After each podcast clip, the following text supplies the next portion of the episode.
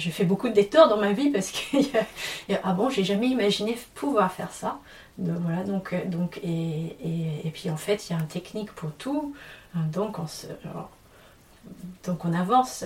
Et, c'est voilà, un de mes thèmes de, de, préférence, de, ce que j'aime dans la vie, c'est la formation et, et, d'apprendre des choses qu'on n'imaginait pouvoir faire et qu'en fait ça se structure, il y, a des, y a des pas et qui nous permet d'atteindre quelque chose d'extraordinaire. COPAction, la fabrique de la coopération.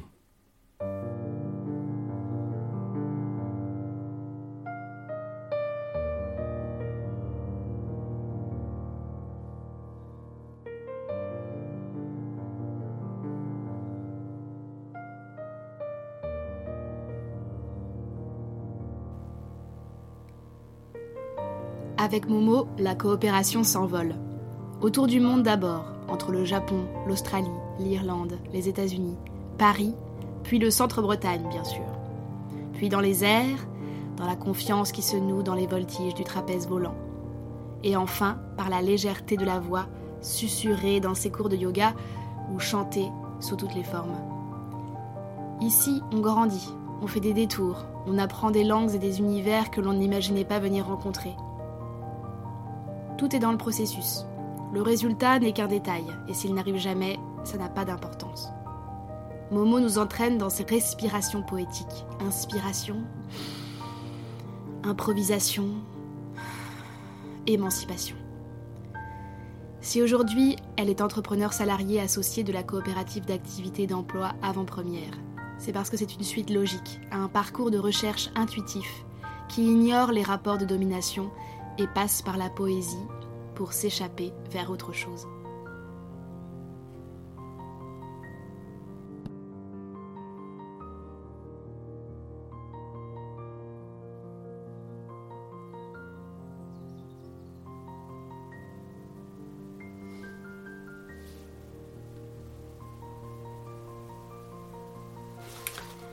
Bonjour Momo. Bonjour Flora. Tu es euh, entrepreneur associé à la coopérative euh, CAE Avant-Première. Oui. Tu, euh, tu, travailles autour de tout ce qui est corporel, mhm. tu donnes des cours de chant, de yoga, et, tu as aussi une, facette de, autour du spectacle vivant et des, en particulier des, des, disciplines aériennes, des échasses. Et tu as créé des personnages costumés avec euh, des costumes complexes, euh, pour faire des interventions en public, qui, dans l'espace public, euh, qui, qui sont, rentrent en interaction avec les gens. Et tu habites en centre-Bretagne. Et mmh. c'est pour toutes ces raisons-là que j'étais, j'étais curieuse de, de t'interviewer autour de cette question qui est c'est quoi, Momo, ton histoire de la coopération? C'est une grande, grande question. Euh, et je ne sais pas par où commencer. Euh, mais peut-être juste un mot sur, euh, sur mon installation en centre-Bretagne. J'ai quitté la région parisienne en, en 2014 avec mon conjoint et notre fils. Et voilà, ça faisait un moment quand on voulait quitter la région parisienne pour se mettre euh, voilà, donc plus près de la nature. J'ai grandi en Tasmanie, euh, donc le Nil dans le sud-est de l'Australie. Et, et, donc avec, en fait, étonnamment, c'est un, climat similaire de, de la Bretagne. voilà, le sud dans l'Australie, c'est vers l'Antarctique. du coup, il y a les 40e rugissants qui arrivent sur la côte ouest de la Tasmanie, donc ça fait qu'il y a un temps qui est changeant, un climat tempéré, et, il y a aussi des similitudes quelque part dans, l'âme de la terre. Euh, c'est une terre qui chante quelque part, qui a son mot à dire, qui, euh, qui influence voilà, la vie des humains qui, qui, qui, voilà, qui sont là. donc voilà, j'ai senti ça dans, les, dans ces deux endroits. Et ce que je recherchais en quittant la région parisienne, c'est voilà, j'avais besoin de voir du ciel, et puis de préférence un ciel qui change. donc mhm. euh, donc c'était euh, c'était un peu pour ces, raisons-là qu'on s'est on s'est installé en centre-Bretagne. Euh, et donc nous avons laissé derrière nous voilà, la, ville citadine. ça faisait ouais, 14 ans que j'habitais en 14 ans, 13 ans que j'habitais en région parisienne en France. Et, puis donc. Avant ça, t'habitais où? Parce que c'est ton, chemin est complexe. voilà. Je voulais garder sur, sur un hôtel, mais oui. Euh, non, je suis arrivée en France en, 2002 euh, de l'Australie. Euh, donc je suis d'origine japonaise et américaine, mais née à Tokyo. Et donc j'ai grandi, mais j'ai grandi à, à, de, à partir de l'âge de 5 ans en Tasmanie, donc en Australie. Voilà. Et du coup, euh, voilà, donc en, 2002, je suis arrivée en France, justement curieuse de, connaître euh, la France et le, milieu du spectacle en France. Mon fils avait six mois. Euh, on avait essayé de, déménager avant, avant sa, naissance, mais voilà, c'est pas toujours évident de trouver euh, des, lieux. Euh, voilà, donc on a trouvé une maison en, centre-Bretagne à Duhot. Euh, on ne connaissait pas trop l'endroit, à part qu'on avait des, amis qui étaient à, Calac et à la Chapelle Neuve. Donc c'est pour ça aussi on s'est intéressé au centre-Bretagne. Euh, et, donc en arrivant ici, on ne savait pas où on arrivait, euh, mais c'est en, s'installant avec le temps que je, me rends compte que, cette installation était censée. voilà, on est arrivé dans un dans une région où en fait les, liens se font assez facilement, qu'il y a une entraide, euh, que les relations humaines sont à une échelle euh, justement euh, humaine. On, croise les gens assez souvent, donc ça, permet de cheminer avec eux dans la vie et partager des moments, que ce soit un fest-noz, que ce soit aller au marché, voilà, plein, plein d'autres moments où on, voilà, on, croise des personnes. Donc c'est quelque chose qui, que je pense que c'est dans un, optique anthropologique et de l'humain, euh, je pense que c'est une échelle qui, convient, euh, sur lequel, voilà, je pense qu'on est, euh, comment dire, nos circuits sont, sont, faits pour avoir cet rapport humain à cette échelle-là, quoi. Euh, donc c'est, ça c'est chouette. Et aussi bah, la, vie culturelle euh, en centre-Bretagne est, aussi très intéressant avec euh, voilà, et à la fois la musique traditionnelle ou des fest plus voilà, juste voilà, d'une commune à une autre, ou aussi il y, a, aussi des, grands des, festivals, euh, qui sont organisés avec des moyens, euh, euh, avec vraiment une programmation de top classe. donc on a, on a ce, brassage, ce croisement dans le centre Bretagne qui, est, qui est très, je dirais, très contemporain et, même cosmopolite. Je ne sais pas si c'est bonne, bonne utilisation du mot, mais, mais voilà, je, trouve ça euh, très, euh, très stimulant et j'étais, j'étais ravie d'arriver à ce lieu-là, de ne pas savoir que, que, ça existait avant et le découvrir en, en arrivant ici. Euh, et aussi un petit mot sur, sur le chant.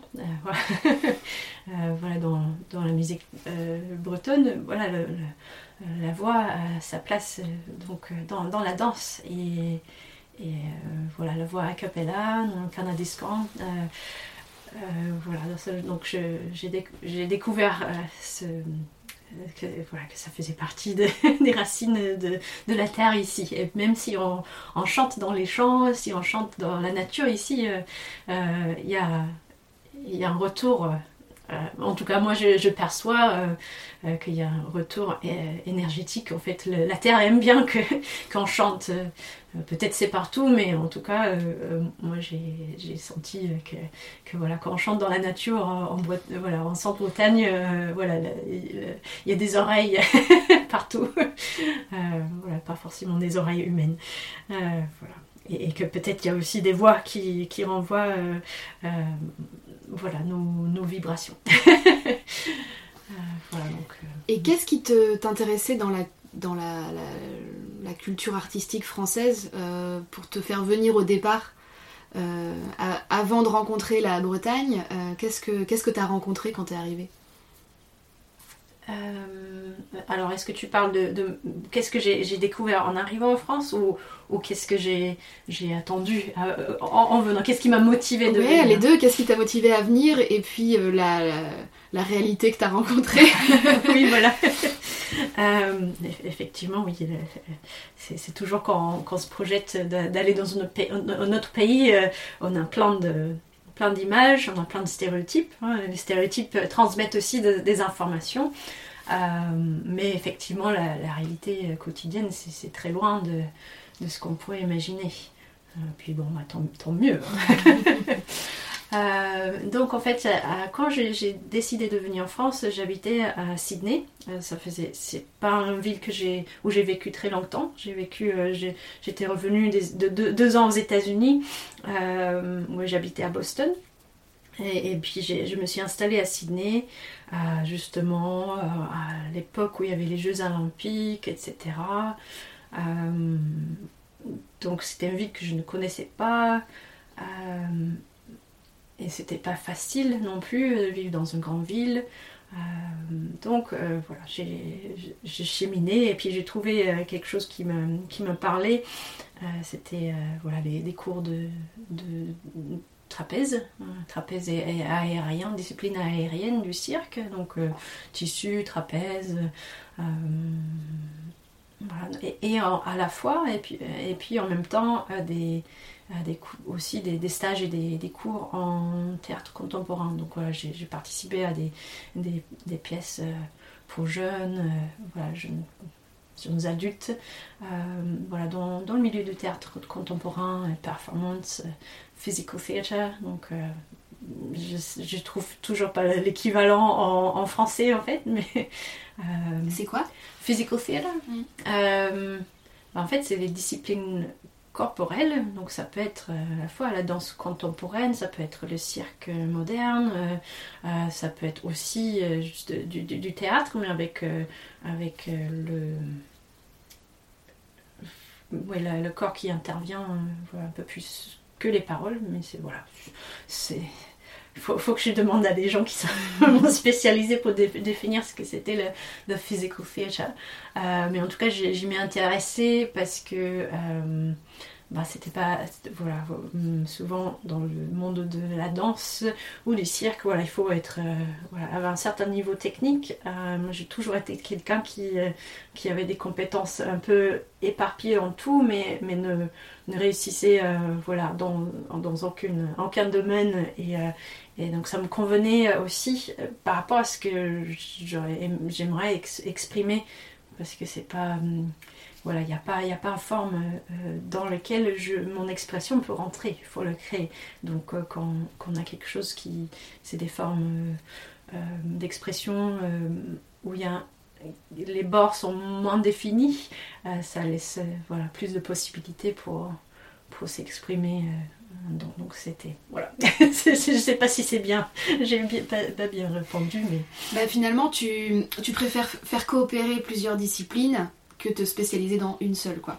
Euh, ce n'est pas une préférence, c'est juste, euh, c'est ma nature. Voilà, c'est juste, je ne peux pas fonctionner autrement. Mm. Voilà. Multi-potentialite. Voilà, oui. donc euh, c'est mon voilà, mon cerveau, je sais pas. il, il, va déborder de manière. Et donc, tu as rencontré le théâtre et, la, et, le cirque, à, ce moment-là. Et, et, du coup, mon prof de trapèze fixe était euh, français. Bernard Bru, Bernard Bru. Euh, et, donc en fait il y avait donc à Sydney chaque, chaque année il y, a un, il y a un festival international de, de théâtre ou théâtre, non, c'est pas théâtre, euh, c'est festival international de, tout, en fait, de cirque, de performance, euh, euh, voilà, danse. Et donc cette année-là, il y avait la compagnie Les Arceaux, il y avait le, théâtre de Soleil d'Ariane Mouchkine, il y avait Transexpress, il y avait une compagnie de danse Blancali, je ne sais pas si c'est toujours existante, mais voilà, à cette époque-là, il y avait beaucoup de compagnies françaises, parce que juste un petit aparté, vu que les, les, moyens qui sont mis en œuvre pour la culture en France. Euh, en tout cas, à cette époque-là, je ne sais pas si ça a changé euh, en 20 ans. Euh, voilà, ça permet de, subventionner des, créations, etc. Donc, donc la, France est bien représentée à, l'étranger dans, dans, tout ce qui est culture, voilà, dans des milieux culturels. Euh, voilà, donc du coup il y avait euh, les Arceaux et Théâtre euh, du Soleil qui, était à, Sydney pendant un mois. Et donc avec mon, mon, prof on est allé voilà, voir, voir, des spectacles. Donc lui il avait des amis de cirque aux, aux, Arceaux, donc j'ai côtoyé les artistes à ce, moment-là. Et puis pendant un mois à Sydney ça permet de de rencontrer euh, voilà, les, personnes, d'essayer le trapèze volant, euh, euh, aller dans les coulisses de, du théâtre de soleil. voilà, et, et, puis après, j'ai participé aussi à notre festival. Fringe Festival à Adelaide, et donc où, les arceaux étaient aussi à ce moment-là, donc il y avait moyen aussi de juste partager du temps. Voilà, c'est ça qui crée de liens. Euh, danser jusqu'à 4h du matin. Euh, voilà, avec des groupes. Euh, voilà, à cette époque-là, c'était Cat Empire. donc, il y a un grand groupe australien maintenant, mais à l'époque, ils étaient juste en train de, monter. Et donc, voilà, il y avait des soirées chouettes au Spiegel Tent, qui est l'équivalent de Cabaret Sauvage. Voilà, c'est un, un cirque en, dur, voilà, il y avait les concerts. Voilà. Bon, excusez-moi pour le détour. Et donc ça, c'est cet été-là, le Summer of 2000, 2001, 2000, parce qu'en Australie, c'est l'été, c'est en mm, oui, c'était fin de l'année, début de l'année, euh, mm-hmm. voilà. Euh, donc voilà, c'est à ce moment-là, j'ai dit vraiment, j'ai envie de, voilà, je m'intéresse euh, au, spectacle, spectacle vivant. ben, j'aimerais bien savoir comment ça se passe en France. Et t'avais quel âge à ce moment-là? À cette époque-là, j'avais 26 ans. Ah oui, donc tu avais déjà eu une première vie au niveau choix d'études Oui. T'avais fait quoi? Voilà, j'ai... première vie, hmm, vie d'adulte, ouais, jeune adulte. Mm. Euh, bah, j'avais fait des études à, ANU, Australian National University, donc l'université nationale d'Australie, en langue étrangère, en japonais. D'accord, ok. Donc, euh, dont, une année euh, à Kyoto, étudier le japonais pour essayer de retrouver mes racines. Euh, voilà, donc ça c'était. Puis après, après, après la fac, je suis partie deux ans vivre à Boston, aussi un peu en quête de d'identité parce que voilà, ma famille de ma mère habite à, Boston, ou était originaire de Boston et aussi d'Irlande. Donc j'ai fait des, des, voyages en Irlande aussi à cette époque-là. D'accord, donc ta, ta, première vie d'adulte, ça a été euh, euh, la rencontre avec tes racines et euh, la mise au clair de, tout ça. Et après, tu as pu trouver de l'espace pour, pour, pour, la suite. Pour l'artistique. On, peut, oui, on peut dire, on peut dire oui, c'est peut-être ça, oui. voilà. et donc, et aussi le fait que bah, la France qui figure, euh, figurait toujours euh, euh, dans ma, vie de famille, dans ma famille. ma mère parle français, elle avait été fille au père à Grenoble, je crois, quand elle était jeune adulte.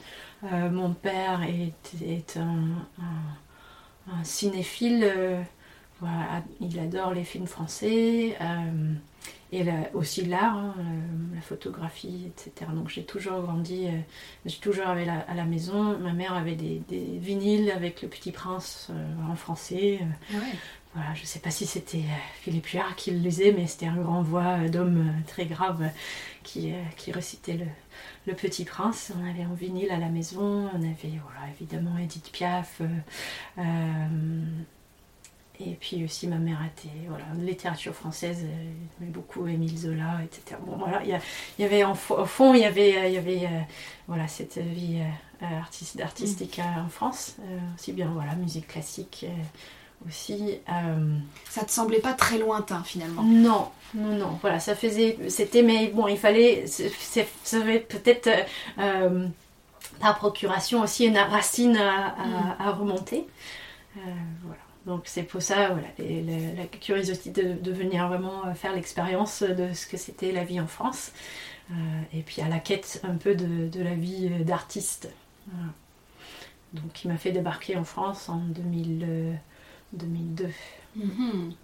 Et là, alors, qu'est-ce qui s'est passé? T'as repris des études artistiques à ce moment-là? Euh, non, non, non, je suis, j'ai rejoint, donc j'avais fait un, co- voilà, ren- rencontré euh, un petit ami euh, français dans, le troupe des trapézistes, donc je suis arrivée dans son bus aménagé,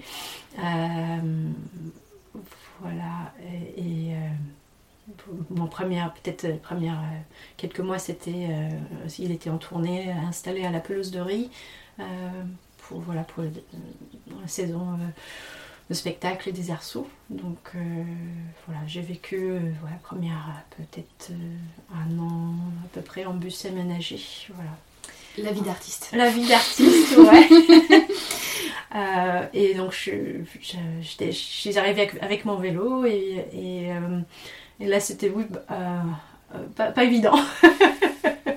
Parce que bon, finalement je connaissais pas très bien euh, cette personne, donc euh, et puis d'un coup je, je vis euh, avec lui et je ne parle pas la langue, je, je n'ai pas les, les papiers non plus pour, pour démarrer une vie, une vie professionnelle en France. Donc et puis j'ai pas j'ai peu d'outils.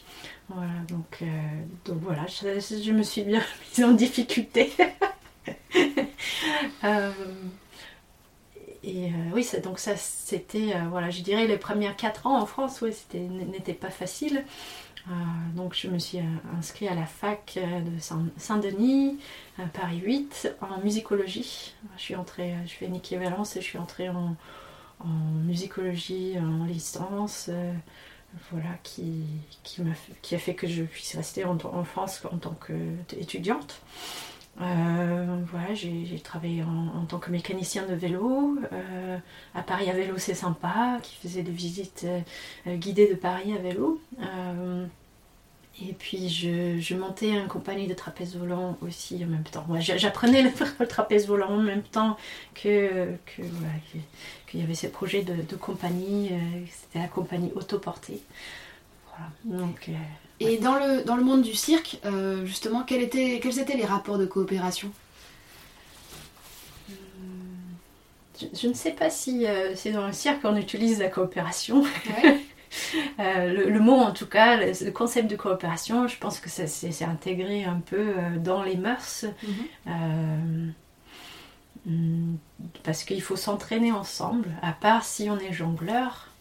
On peut répéter tout seul, mais, mais selon les disciplines, par exemple le trapèze volant, euh, voilà, il faut répéter ensemble. Il y a, il y a- il y a Donc voilà, en, arrivant en France, le, je, je- je- fais cette de- des tours euh, euh, au trapèze volant que, que je connaissais pas auparavant.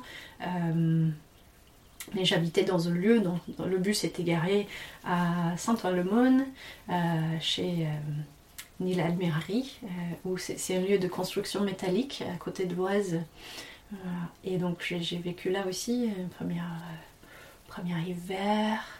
Voilà. euh, et c'est un lieu de, donc il y avait un lieu de- d'entraînement de, trapèze volant. Il y avait le labo volant euh, qui était euh, géré par euh, Stéphane Drouard, qui était euh, un, voltigeur au trapèze volant, et puis aussi il faisait partie de euh, voilà, l'école du cirque d'Annie Fratellini à l'époque, avant que, avant que c'est devenu l'Académie Fratellini, il y avait aussi euh, voilà, une école du cirque euh, voilà, d'Annie Fratellini. Ah, ça, remonte dans le, pardon, ça remonte dans le, dans l'histoire du cirque euh, nouveau en France.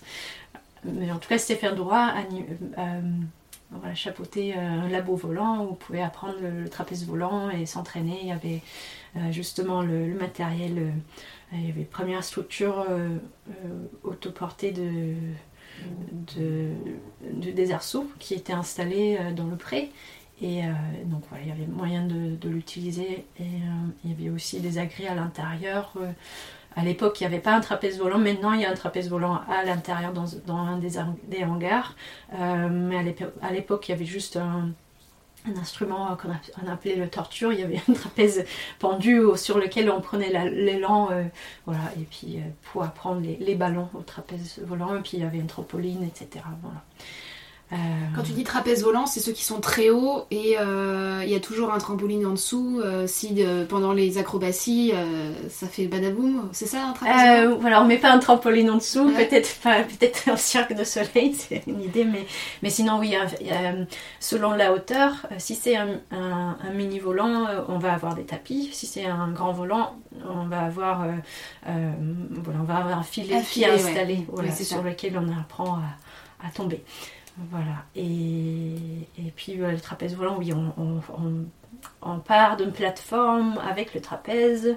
Euh, selon la configuration, il y a le trapèze, trapèze, trapèze, euh, où on, va lâcher un trapèze et puis attraper une autre.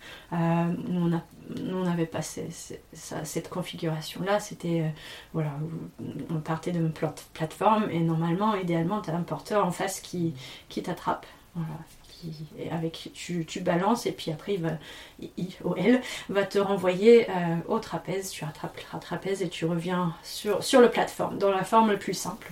Donc le porteur, c'est une personne mhm. qui porte. Et il y a des gens qui sont euh, porteurs, quoi. Oui, voilà, il y a des voltigeurs et des porteurs. Ok, donc il y a des rôles. Oui. Donc ça, c'est des, bases de la coopération, par exemple. C'est, euh, et, et c'est des rôles qui sont, j'imagine, intrinsèques, c'est-à-dire qu'on est on est un peu fait pour euh, être porteur ou fait pour être voltigeur. Enfin, en tout cas, on se forme pour. On a, on a une, une forte intention à, faire l'un ou l'autre, j'imagine. Euh, oui, une prédisposition euh, physique déjà. Et après, je pense qu'il y a des personnes qui font un petit peu les deux, mais c'est voilà, en général, on se spécialise à être voltigeur et porteur parce que mm. ouais, c'est pas, pas le même pas le même action. Donc après, c'est des duos qui fonctionnent ensemble souvent ou euh euh, Alors là, par exemple, dans le trapèze volant, il va avoir euh, un porteur pour plusieurs voltigeurs. il peut avoir plusieurs porteurs, donc selon la taille de, de la compagnie, du troupe. Donc oui. Et, et voilà. Et l'ambiance au sol, elle est comment? Comment tu as trouvé l'ambiance entre les gens euh, quand, quand vous n'étiez pas en train de travailler euh, bah, De toute manière, tu. Bah, c'est. Euh, pas un rapport de travail comme on travaille au bureau. et, puisqu'il y a une interaction physique et un, mise en danger quand même, voilà, ça, crée des liens assez rapidement. Voilà. Donc il faut en confiance, il faut, il du confiance. Tandis que voilà, dans, un, le monde professionnel euh, normal, euh, on peut avoir des collègues avec qui on n'a pas forcément confiance. voilà, euh, dans une situation plus, classique, on peut avoir des affinités, etc. Mais l'engagement dans l'espace et la vie de l'autre, voilà, plus important dans le milieu du cirque. Euh, puis bon, euh, voilà, on s'entraîne ensemble, on va se déplacer, on va monter du matériel. Euh, on, si en tournée, voilà, c'est des, voyages, c'est des moments. donc, donc il y a, ce, voilà, le, bord entre amitié, vie artistique, vie professionnelle, ce, ce bruit, voilà, et t'as vécu que des expériences positives ou t'as un exemple de moment où ça a été un peu plus dur, un peu plus en tension, en friction Ah bien euh sûr, oui, oui, si, si. Il y a des, bah, comme partout, il y a des conflits, il y a des... Oui, si, si. Euh.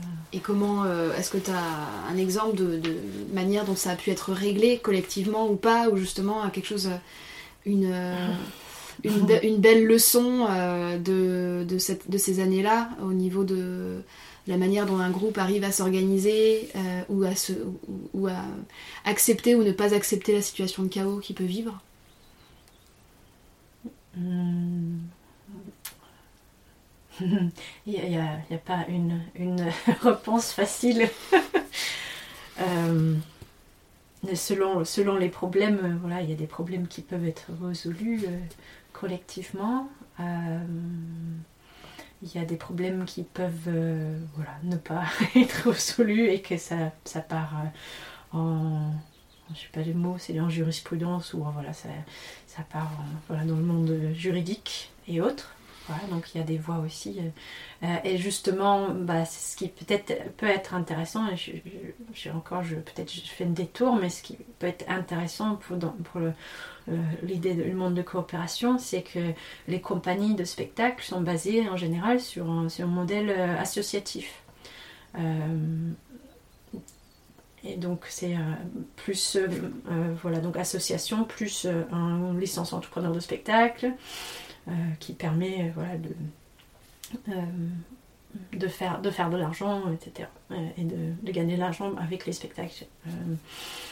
donc il y a ce modèle-là qui qui, voilà, une compagnie se met sur un, sur un modèle associatif. et puis il y a toute la, complexité, les difficultés, en fait les points forts les points faibles de, de le monde associatif qui, qui rentrent en jeu. Donc, par exemple, voilà, nous avons eu un, conflit euh, personnel avec euh, une personne fondatrice euh, de notre compagnie de trapèze qui faisait qu'on ne pouvait plus travailler avec cette personne. Vu que bah, on, fait, on faisait un métier qui demande une confiance absolue, qu'il n'y a pas de... voilà, il faut que les que la table soit, soit euh, voilà, table carte, carte sur table. carte sur table, ou en tout cas qu'il y a, il y a, qu'on puisse mettre euh, la difficulté personnelle à côté euh, pour, pour travailler ensemble. Donc si mm. ce n'est pas possible, bah, ça met en danger l'équipe. Voilà, voilà, on peut tomber, on peut... Donc ça, je peux en parler aussi. de, des chutes. et, voilà, donc, donc ces conflits-là euh, donc, euh, a empêché cette, voilà, cette personne de faire partie de, l'équipe. Euh, et vu que c'était une personne fondatrice de, la compagnie, ben, en fait, et, qu'elle a soulevé des fonds par, ses, par ses connaissances familiales et, autres pour, avoir des subventions en fait. Donc elle voulait récupérer une partie de matériel. Mais vu que c'est une association, évidemment, bah, le, matériel appartient à l'association. il y a eu des, des, choses difficiles. Euh, euh, voilà, et puis bah, moi j'avais euh, deux copines qui faisaient partie du bureau, président et trésorière. donc du coup, ces, conflits-là m'ont coûté voilà, mon amitié avec le président parce que bah, elle était prise en otage entre bah, euh, nous qui voulions continuer la, compagnie et l'autre personne qui voulait euh, récupérer le matériel. Il faisait toutes, elle faisait toutes sortes de, choses pour. Euh, et puis elle, s'en est pris à, la présidente parce que c'était la personne qui pouvait décider mm. voilà, de, soit rendre partie de matériel, etc. En l'occurrence, c'était notre tapis gonflable, donc tapis gonflable de chute. Mm. Voilà, donc on ne pouvait pas fonctionner sans. Bon, bref. C'est rigolo parce que finalement, euh, c'est ce que je comprends de ce que tu dis, c'est que euh, le, statut un peu bancal du système associatif dans, les, métiers euh, artistiques, qui est un peu une coquille vide pour permettre l'activité artistique, elle, crée des interdépendances qui sont, euh, qui sont pas transparentes, qui sont pas bien expliquées, euh, ou en tout cas qui sont volontairement un peu floues pour euh, laisser de la souplesse, et ça devient de l'interpersonnel. Hmm. et c'est souvent ça clash et ça c'est impossible à résoudre quoi. Hmm. Alors que j'imagine que ton expérience du statut coopératif après apporte beaucoup plus de, sérénité dans la clarté, hmm. ce que tu as pu vivre en coopérative.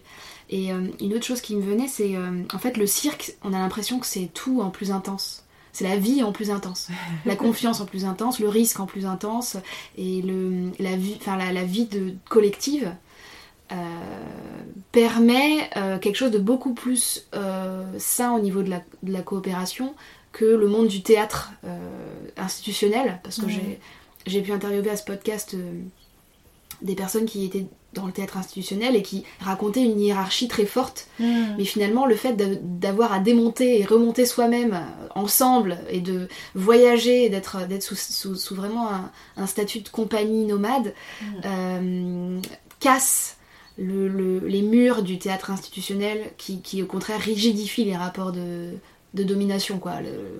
Le,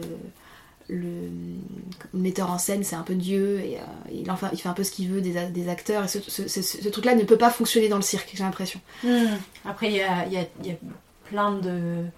Il y, a, voilà, il y a des mondes dans des mondes, Mm. donc, euh, donc euh, il y a plein de microcosmes aussi dans, dans le cirque. Voilà, il y a les cirques contemporains, il y a le cirque traditionnel, il y a euh, ceux qui ont fait le parcours de gloire par toutes les écoles, qui, voilà, qui, qui, voilà, il y a plusieurs Mm. échelons aussi, il y a plusieurs façons. il y a, donc oui, oui, c'est- notre univers, mais effectivement,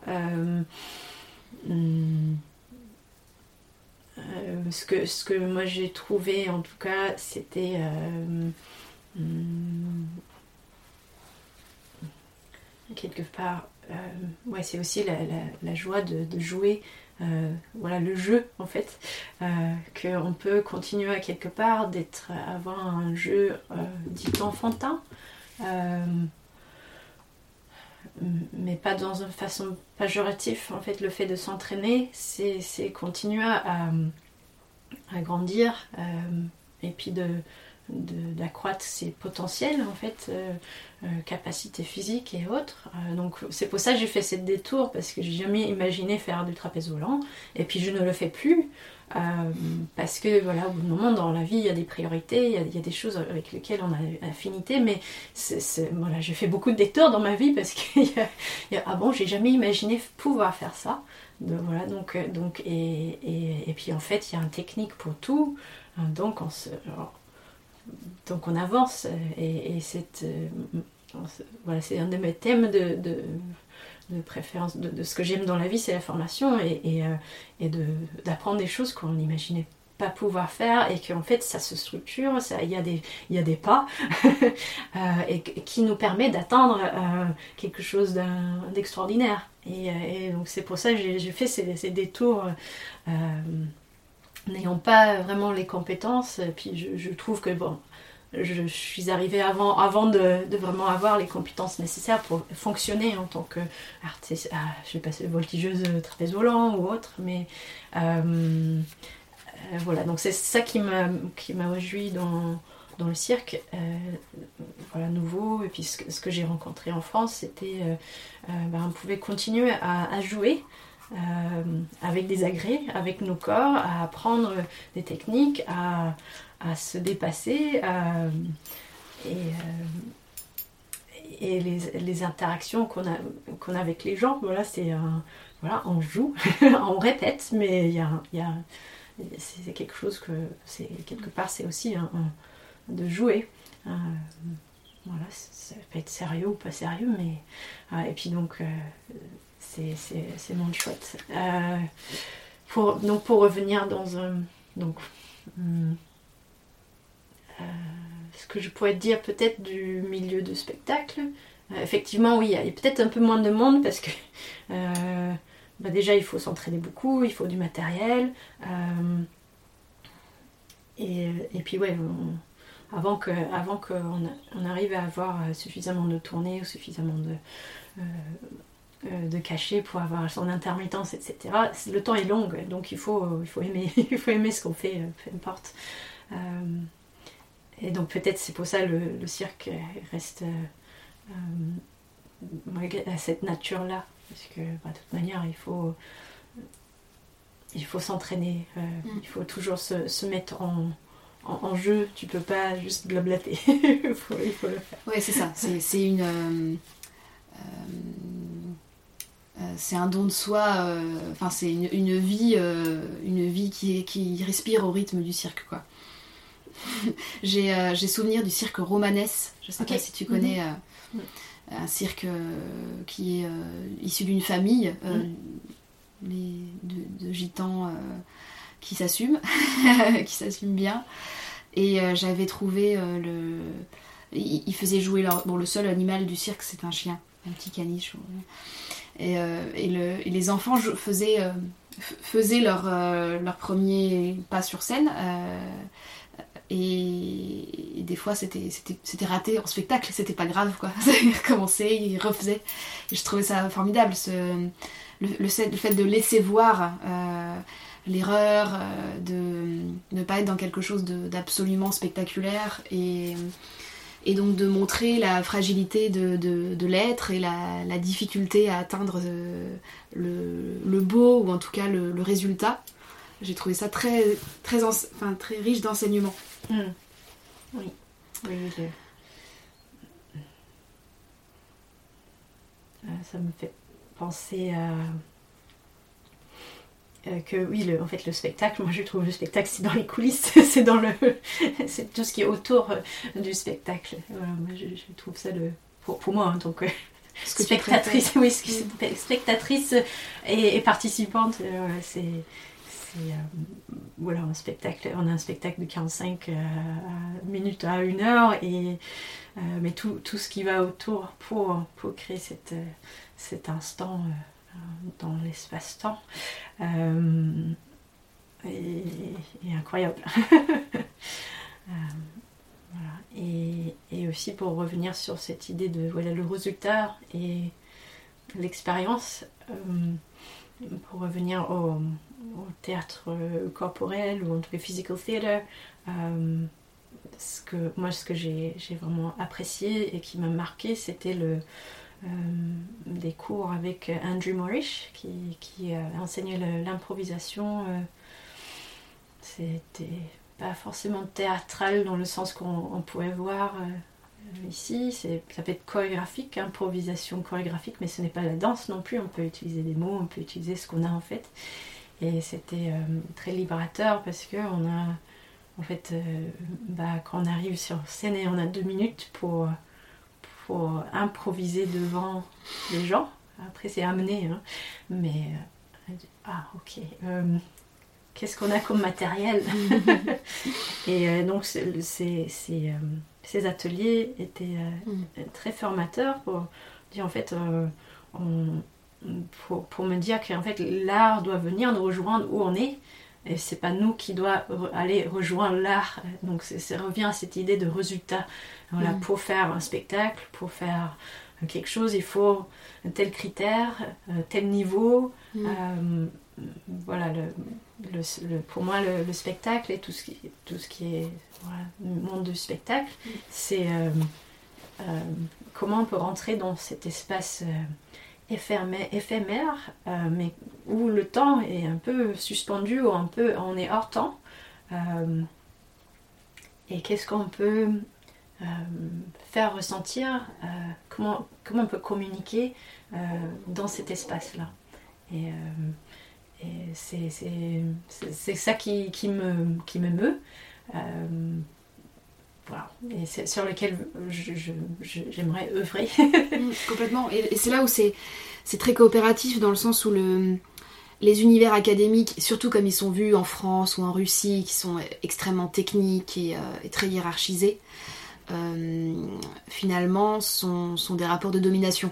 Mm. Qui maintiennent, d'ailleurs, tu expliquais dans, dans, dans les métiers du cirque et, ceux qui vont dans les grandes écoles et ceux qui y vont pas, il y, y, a ce rapport de domination qui s'exprime. Euh, et en fait, euh, ton approche est une approche qui se, qui, qui, qui, se veut un peu. Euh, enfin, comment dire ignorer, c'est pas, pas un mot négatif, c'est ignore les rapports de domination et qui passe par la poésie en fait pour, pour s'en échapper quoi pour, ne pas les voir, ou en tout cas ne pas les, ne pas les considérer. Parce que oui, j'ai passé un peu ma, vie à éviter, éviter tout ça inconsciemment. Mm. Euh, voilà, justement, à l'ignorer. Mm. Euh, à faire comme en sorte que ça n'existait pas mais bon ça quand même ça, ça influence nos choix euh, nous font quand même ça nous rappelle voilà mm. quand même les, les, structures qui sont en place mais D'où l'importance peut-être de mettre des mots sur des choses comme la coopération mm. euh, euh, euh, et, ce que j'ai appris à la coopérative, donc avant-première, c'est ce que voilà, c'était un, moment voilà, de comment dire, un light bulb moment, l'ampoule qui s'allume, oh, on peut être créatif en tant qu'entrepreneur Mm. Ah. Mm. Oui, et puis on peut être dans un rapport non lucratif à son métier. Euh, Pas, entrepreneur ne veut pas dire euh, Mm. s'en mettre plein les poches et, euh, et écraser les autres. oui, voilà, tout ce, qu'on, tout ce, qu'on- ce qui va avec, en fait, avec le mot. euh, voilà, c'était le. Oui, c'était ce, ce moment avec les ateliers de Sylvain Coinon, euh, Mm. euh, de- les ateliers, ateliers d'entrée, les premiers six mois dans la coopérative. Voilà, il y a, voilà, des, il y a eu un moment où j'ai dit, ah, en fait. Et puis, ah, je regardais voilà, tous les gens dans, dans ma promo euh, qui avaient vraiment des projets très divers. euh, euh, et, ça m'a réjoui en fait d'être dans cette, comment dire oui c'est collectif où il y a plein d'idées qui, qui, euh, qui naissaient euh, ou qui, qui étaient en train de bourgeonner euh, et que en fait c'est ça qui, qui est créatif euh, ces créativités on peut le on peut le réaliser, on peut le concrétiser, on peut le structurer euh, et on peut le faire vivre, euh, exister euh, Mm. dans, dans le monde réel. Et puis c'est ça le, le en fait la, la- la- comment dire euh, le cadeau de l'homme en fait c'est le, gift hein, c'est ce que nous euh, notre particularité c'est qu'on peut euh, on peut faire naître dans dans la réalité quelque chose qu'on imagine. Donc c'est voilà euh, cadeau est incroyable. Et donc, donc en rentrant dans la, coopérative, c'était oui, c'est- cette idée qu'on peut être créatif, créer quelque chose structuré, on peut voilà, recevoir de l'argent, euh, et puis créer- créer- créer- euh, structurer quelque chose qui, qui peut en fait fonctionner. Euh, donc c'est voilà. Comment t'es arrivé à la coopérative? Parce que là, il y a quand même un, encore un mystère dans, dans- dans- dans ton, dans ton histoire. C'est le yoga. Mhm. Euh, c'est quand même, en tout cas, la manière dont tu l'approches, euh, elle est assez, euh, euh, on va dire, basée sur les fondements. Tu fais pas un yoga totalement éthéré qui récupère des choses et qui, qui se qui sort de nulle part. Tu, tu, tu fais, tu, tu enseignes le yoga avec, avec, une, avec l'enseignement qu'on t'a transmis, donc il y, a eu, il y a eu un enseignement assez solide. Et, euh, et ça s'est passé quand Euh, ça C'était pendant? C'était c'était Oui, après euh, avant? Oui, alors donc oui, le, le, le fil de yoga, c'était, euh, bah, j'ai commencé la, les yogas quand j'habitais aux États-Unis. de- C'était en 1988 et 89. Ah non, 80, pardon, en 98 et 99. Là, tu, là tu, tu devenais vraiment vieille là.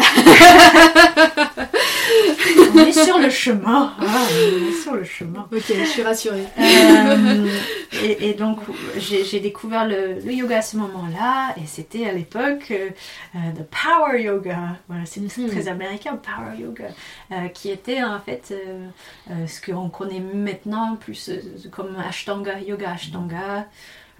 Donc qui est, qui est yoga qui était mis en forme par euh, Patabi Joyce, Monsieur Patabi Joyce, qui est maintenant décédé. Euh, euh, maintenant, il y a son fils, petit-fils, euh, Joyce, qui continue cette lignée.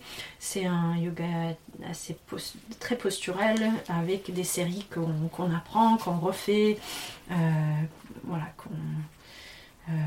qu'on intègre et qu'on refait idéalement du début jusqu'à la fin.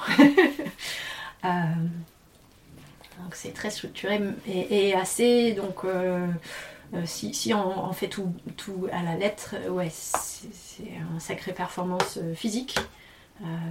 Évidemment, ce n'est pas que ça. C'est basé, donc l'ashtanga, c'est basé sur aussi le, le ashtanga, ashtanga le, huit membres de yoga, donc qui fait référence à, le au Yoga Sutra de Patanjali.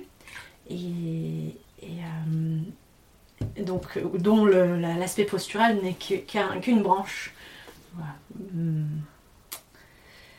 Voilà, donc c'est ce qui m'intéressait au début parce que ben moi je suis, assez physique, j'aime bien l'activité physique et à cette époque-là j'étais plus jeune euh, et donc j'aimais bien euh, voilà, que c'était en mouvement, euh, que c'était très structuré et quelque part j'aimais bien l'idée que si tu fais ça, si tu fais comme de telle manière, tu vas arriver à euh, A passer par B et va égaler, va, va- et vous allez arriver à C.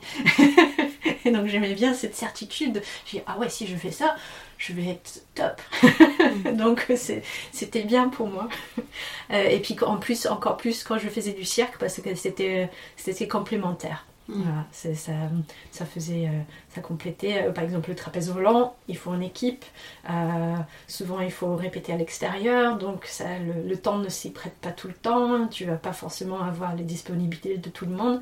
Donc, c'est quelque chose qui, normalement, idéalement, nécessite une régularité, une rigueur, mais les conditions ne le permettent pas. Donc, euh, donc voilà, l'ashtanga c'était bien parce que ben, c'était quelque chose qui est plutôt constant, euh, qui nous maintient à un niveau euh, de souplesse et, de, préparation physique qui, qui, me permettait de reprendre des, entraînements quand, quand c'était voilà, quand il y avait toutes les conditions réunies.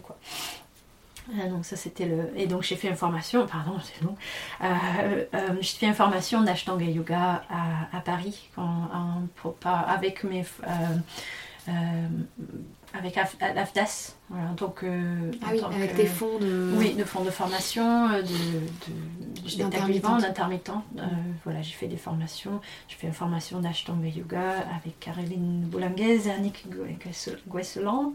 Guesselan, c'est l'école française d'Ashtanga Yoga, et fait, voilà, à Paris. Et donc ça, c'était ma, ma formation de 3 ans du yoga. J'enseignais un, petit peu à son, studio aussi euh, après. Et, puis par la suite, ben, la vie m'a amenée en Bretagne. Donc quand je suis arrivée en Bretagne et que j'avais j'ai laissé derrière euh, l'intermittence, euh, voilà, le, monde de spectacle, je, faisais j'ai coupé court, comme, comme je fais souvent dans ma vie.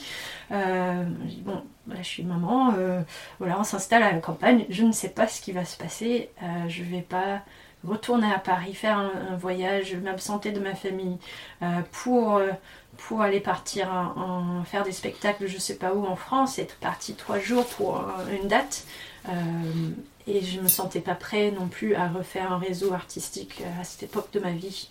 donc voilà, j'ai je, je, pour l'instant, pose une nouvelle vie. Et, et, donc, euh, c'est pour ça que j'ai dit, bon, qu'est-ce que je peux faire? Je peux donner des cours de yoga. Euh, et puis aussi, ben, il y avait l'école de musique qui, qui, avait besoin d'un prof de chant. Donc, bon, bah, j'ai jamais enseigné le chant, mais j'en ai pris, j'ai pratiqué le chant. Et puis, j'étais élève toute ma vie, quasiment toute ma vie d'adulte. Donc, ben, voilà, j'ai fait ça en arrivant ici. Ça a été le pont pour, euh, pour, pour, euh, pour t'installer en Bretagne en fait. Tout à fait. Mm. Mm. Et puis, euh, mm, comme le spectacle et comme, comme l'enseigner, surtout des disciplines corporelles, telles le yoga, ou le chant. Qui est une discipline corporelle. Oui, voilà. surtout, surtout comme, comme je l'enseigne. Oui, oui. Euh, voilà, y a, on, a, on est privilégié d'avoir des, liens avec les gens, un lien de confiance. Mm. Euh, donc ça m'a permis de m'installer euh, avec des liens, que je développe des liens de confiance avec des gens. voilà, que si j'avais si j'avais pris un, boulot peut-être dans un bureau, quelque chose comme ça, j'aurais pas pu avoir ces, ces liens riches et intéressants, des partages donc, euh, donc grâce à, grâce à, l'enseignement, mes, mes tentatives euh, de démarrage d'enseignement, euh, voilà, j'ai pu rencontrer plein de personnes et partager des, des, moments spéciaux. Mm. Et puis le passage de la transmission, qui était quand même un moment charnière parce que tu devenais maman, c'était aussi une nouvelle euh, porte vers l'apprentissage, puisque quand on se met à transmettre, on, doit réapprendre euh, comment est-ce qu'on fait les choses. Mhm.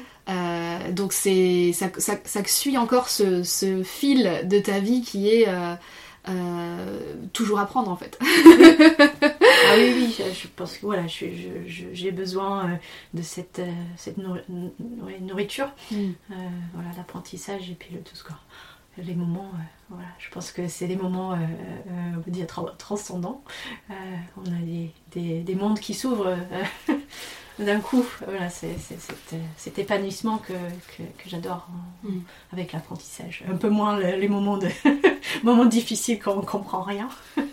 qu'on tâte aveugle dans une forêt, forêt noire. mais effectivement, oui, à, transmettre,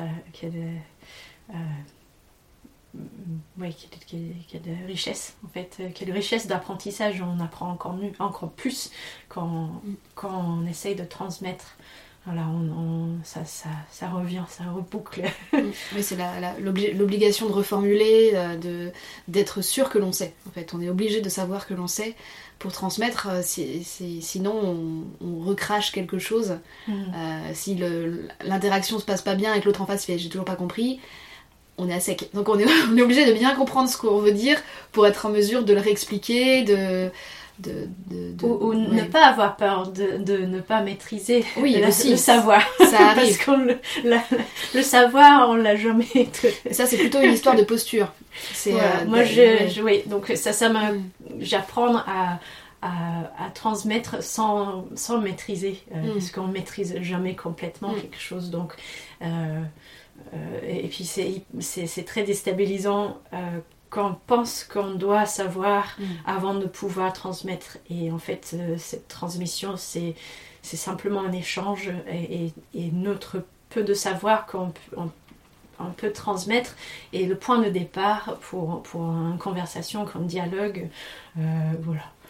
Tu fais de l'enseignement coopératif qui s'appelle euh, le professeur apprenant. D'accord. C'est ça le, terme technique. C'est ce, cette posture mm. qui, en fait, tu sais quand même plein de trucs. Mais ton rapport à, la personne qui, est là pour apprendre, mm. euh, concrètement, c'est des histoires de rôle, hein, encore une fois, mais mm. euh, c'est un rapport de chercher le maximum de ressources qu'elle a, l'aider à faire des connexions dans son, dans son, propre champ euh, intérieur et mm-hmm. culturel, pour aller à son rythme, en tout cas l'accompagner vers ce qu'elle veut apprendre. Euh, en te basant sur toi, tout ce que tu as et toutes tes ressources en fait finalement de mm. partout quoi. Euh, c'est comme ça qu'on se retrouve à faire des exercices de pole dance en yoga. Donc euh, c'est formidable. Mm. Et effectivement, pour revenir à la coopérative, oui, ça j'ai beaucoup, beaucoup appris en avec les ateliers justement euh, euh, coopératifs, par exemple les ateliers de Claire Imbert, euh, où justement elle met, et puis pas, que pas qu'elle, souvent tout le l'organisme formation aussi avant-première, où il y a plein de de, personnes qui, proposent des ateliers. j'ai fait un atelier avec Christelle Picard aussi et, voilà, cette, euh, de, prendre, euh, incorporer la richesse euh, d'expérience du groupe est réjouissant, vraiment. et c'est pour ça, en fait, je, voulais rester dans la coopérative, c'est d'avoir ces, ces, liens, cette voilà, des fenêtres, des portes euh, vers, vers, des univers des autres personnes, les, richesses euh, collectives. Et, puis effectivement, moi je suis à, à, la recherche de plein d'expériences dans la vie, mais moi seule, je peux pas tout vivre. Donc si je peux euh, accéder euh, aux expériences des autres euh, de manière, je sais pas si c'est voilà si ça, ça, sonne en français, mais vicaire, vicarious, c'est de, de, vivre à travers quelqu'un d'autre. Mmh. vivre vicarious, living vicariously, on dit en anglais, c'est-à-dire voilà bah tu, tu vis à travers les expériences ou à travers l'autre personne. Voilà de, manière, moi je de manière positive, hein, euh, mais euh, et voilà la, la coopérative, c'est ça pour moi aussi, euh, c'est de ne pas avoir maintenant, euh, euh, effectivement, dans la vie, il faut faire des choix. Je ne peux pas être euh, tout, partout, tout le temps, mais en fait, d'avoir une vision de, de plein de, personnes différentes et puis leurs projets, leur façon de structurer leur vie, aussi la vie intellectuelle, ces, différentes méthodes d'apprentissage, tout ça. et, fait partie de, ma vie coopérative. Et donc de continuer à, cheminer avec, euh, avec les différentes personnes qui, font partie de la coopérative euh, a vraiment beaucoup de sens pour moi. Et juste pour dire, voilà, quand je, quand je suis venue vers la coopérative, j'étais donc j'enseignais le, yoga et le chant, j'utilisais l'association de ma compagnie de spectacle. Euh, mais ça collait pas. Voilà, c'est, ben, je suis toute seule, euh, ça n'a pas de sens. Voilà, une, vie associative, euh, il faut une association, une association de personnes. S'il n'y a plus de compagnie, si je veux pas remonter une compagnie, s'il n'y a pas d'autres personnes, ça sonne creux. et puis aussi gérer tout l'aspect bureau, voilà, le, les, voilà les assemblées générales, tout ce qui est voilà, structurel juste pour, juste pour être dans les clous euh, mm. non plus. Trouver des figurants pour jouer les rôles. Euh, oui, puis même juste respecter la forme mm. euh, juridique. Mm. Voilà, non, ça n'avait pas de sens. Et aussi, ben, à, la fois, j'étais, j'ai buté contre le, aussi me rémunérer de toutes mes, mes fils, en fait. Donc, oui, vous pouvez être enseignante, mais euh, on ne peut pas mélanger enseignante euh, et, artiste de spectacle. Voilà, vous pouvez pas. Voilà, euh, si vous êtes intermittent, ben, il y a tant d'heures vous pouvez faire en enseignement, mais vous ne pouvez pas utiliser les heures. Bon, c'est et puis, donc ça, ça, ça pas, c'était ingérable. et ça, ça répondait pas à la réalité que je, je vivais. Donc j'ai demandé à un, prof de musique que j'ai rencontré, euh, euh, il m'a voilà, envoyé vers euh, le BGE à Guingamp, et, et, puis on pourrait éventuellement être auto-entrepreneur. mais à, l'époque, le, le, conseiller, c'était Christophe Pascu, qui est maintenant à la coopérative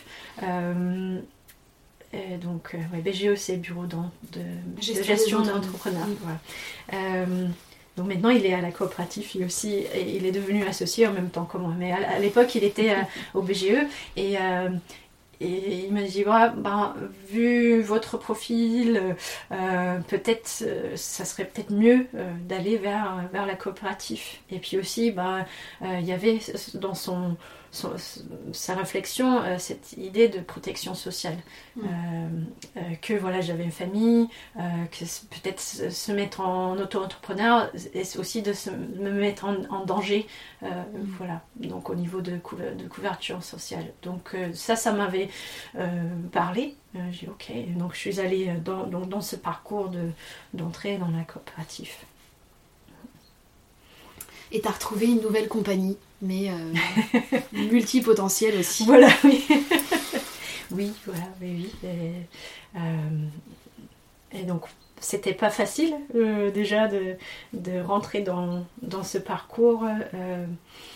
Hmm, voilà, il y, a ce moment de rentrée où on a six, mois d'atelier d'intégration. Donc ça c'est super, on rencontre plein de gens et puis après il faut le faire, il faut, il faut créer voilà, notre identité d'entrepreneur et, aussi il faut que ça suive au niveau des chiffres pour déjà passer de, de, cap en cap euh, voilà on est en cap donc c'est on n'est pas salarié pour l'instant mais on peut faire un chiffre d'affaires on peut être remboursé et puis il faut basculer donc euh, euh, il faut devenir salarié à un moment donné quoi voilà, donc il y a un minimum, c'est pas très haut, mais quand même, pour arriver à être ce salarié de son activité au démarrage, c'est pas évident. Tout ça dans un temps de 3 ans pour pouvoir devenir associé. Il faut, euh, dans les 3 ans. Euh, voilà, oui, puis mm. déjà on a 18 mois pour passer mm. en salarié au maximum. Euh, et puis après, oui, au bout de 3 ans, il faut soit quitter la coopérative, soit se postuler en tant qu'associé. moi, voilà, en théorie, voilà, de, cœur, je voulais euh, euh, rester dans un coopératif, mais euh, au niveau de chiffres, j'étais largement en dessous des, critères économiques. voilà, donc c'était. C'est toujours difficile en fait. c'est un choix difficile pour, l'équipe, en les associés, lors des AG, dire bon bah, cette personne est en dessous euh, des critères économiques après c'est les investis bon il y, a mm. plusieurs critères mais c'est c'est délicat en fait de dire mm. ben, est-ce que euh, voilà son, son, projet son activité est viable euh, même pour l'instant c'est pas c'est pas ça voilà est-ce que on l'accepte bon bref il y a il y, a, il y a aussi au sein de la coopérative, il y a quand même euh, voilà, un certain niveau à atteindre. Et puis c'est.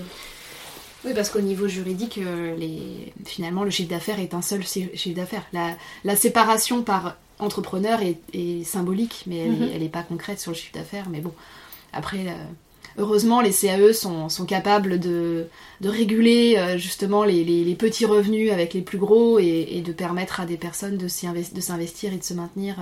C'est aussi la, la beauté de la CAE. et ce podcast est produit par Manucop qui est... qui est euh, une, une structure qui fait de la recherche-action sur les CAE principalement. Donc euh, c'est un bon, aussi un bon moyen de- d'en parler, quoi, de passer par les entrepreneurs salariés et de voir comment est-ce qu'ils se dépatouillent de cette situation complexe. euh. Oui. Oui, puis ça reste, ça reste euh, oui, des enjeux complexes et, euh, tout le monde n'est pas n'a pas la même vision dessus, donc ça, on passe souvent beaucoup de temps voilà, à, à- à discuter, à, analyser, euh, et puis oui, c'est c'est pas clair toujours. Mm. C'est c'est- voilà, c'est pas c'est- on n'est pas arrêté sur, il n'y a, il y a pas une voie, voilà, Oui. qui, est- qui est intéressant. Euh, C'est un modèle politique qui, euh, qui est vraiment démocratique pour le coup. On est tout le temps en train de, de débattre, de, de, de s'ajuster et de prendre des décisions collectives. C'est beau pour ça.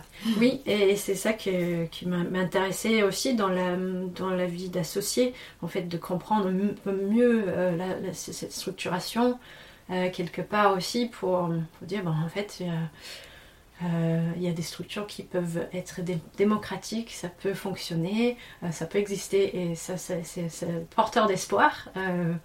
dans un monde où voilà tout ce n'est pas toujours euh, évident en fait de, de dire que ben en fait euh, les structures dites démocratiques est-ce que c'est- on vit vraiment en démocratie? Est-ce qu'elles sont vraiment démocratiques? Où est la voix du, du peuple? Etc donc euh, bon ben, si on ne peut pas avoir une voix politique euh, de cette manière-là dans un système électoral euh, tel qu'elle est moi je vais pas aborder ça mais oh, euh, moi je suis plutôt restons dans le concret, qu'est-ce que nous on peut faire, qu'est-ce que- qu'est-ce qu'on peut créer pour que déjà nous on puisse travailler, pour puisse se nourrir, puis être en, en lien avec les gens, essayer de ah oui, utiliser les, aussi les, les structures, les possibilités euh, structurelles qui sont en place, voilà, les lois du travail. euh, et, euh, donc c'est euh, oui, euh, intéressant de, Mm.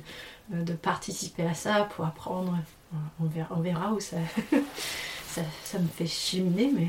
Faire de la micro-politique, Mm. la Mm. politique euh, du quotidien. Oui, Euh, Mm. je suis. Voilà, il faut que je, qu'on soit porteur, porteuse. euh, voilà, de. et oui, agir où on peut agir et se focaliser. euh, c'est pour ça j'a- euh, j'adore la vie euh, en Centre-Bretagne parce que euh, voilà justement cette échelle humaine euh, où on peut vraiment euh, échanger, euh, euh, on peut filer des coups de main, on peut, faire des échanges ou on peut acheter les pommes d'un tel ou faire le jus de pomme euh, voilà, chez, Isabelle et Claude ou voilà, toutes ces, histoires de, proximité voilà, j'adore. Bien que je ne suis pas quelqu'un qui... Il y a une partie de moi qui est très sociale, mais il y a une partie de moi qui est, très... euh, euh, voilà, très... euh, tête dans le guidon, ouais, j'ai pas le temps pour ça. Donc il y a, y, a y, a, y a le deux, il y a deux parties, mais ça me permet plus que, quand j'habitais à Paris, dans mon appart de 20 mètres carrés à Montmartre. Et je sortais le dimanche avec mon, pour amener mon linge euh, lavomatique et puis il y avait tout le monde en terrasse en lunettes de soleil. le dimanche, et ah non, non laisse-moi tranquille. Donc là je suis bien, je suis tranquille euh, dans mes, avec mes bottes euh, euh, dans mon jardin. Peut-être euh, la- le manque de densité fait qu'on a, on voit mieux ce qu'on, qu'on peut regarder les choses. On est, on est- et les gens, on n'est pas euh, obligé de trier et de, de d'ignorer volontairement euh, ce qu'on voit pour, euh, pour pouvoir vivre. Euh, bah, merci beaucoup Momo. Euh, on a une, un rituel euh, dans ce podcast, c'est de, terminer par une question. Donc euh, je vais te demander, c'est quoi la question que tu te poses en ce moment? Et que tu voudrais nous partager. Mais c'est une question, oui, alors c'est comment, comment prendre soin de, soi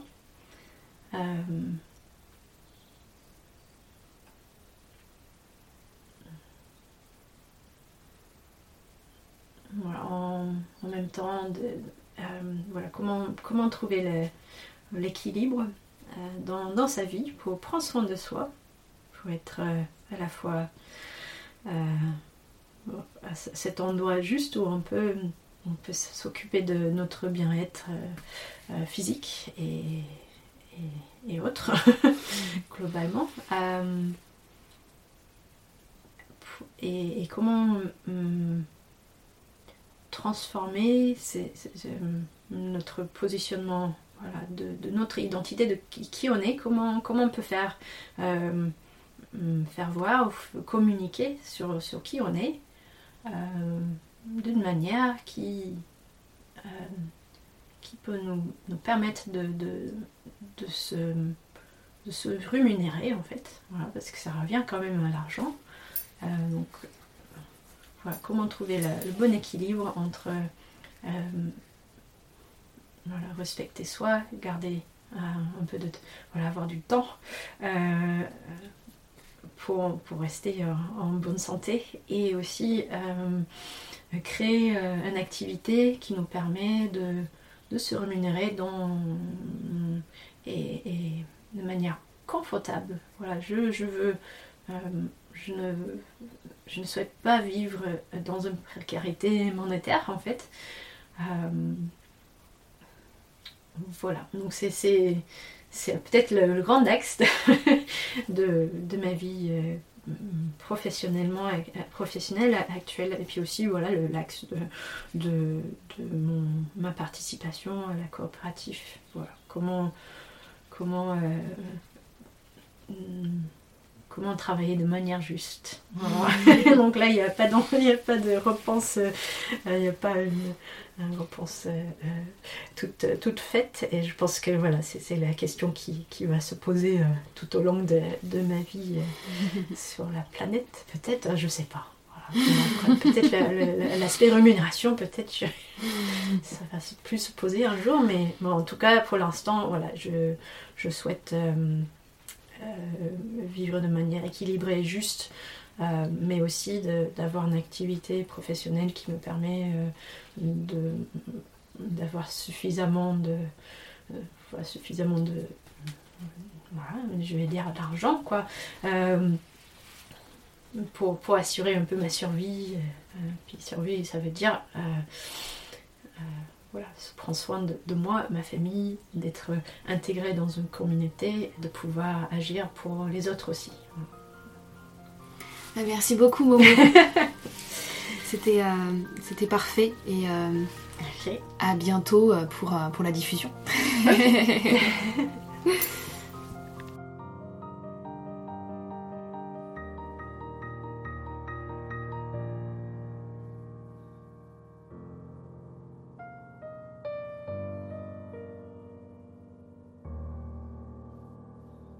Merci pour votre écoute, merci de prêter une oreille à la voix coopérative. Les bonnes résolutions pour 2022, c'est un épisode à la fin de chaque mois. Alors d'ici là, prenez soin de vous, dialoguez les uns les unes les autres, surprenez-vous, regardez vos privilèges en face et continuez à écouter des podcasts. Cop Action est un podcast de Flora Nativelle produit par Manucop.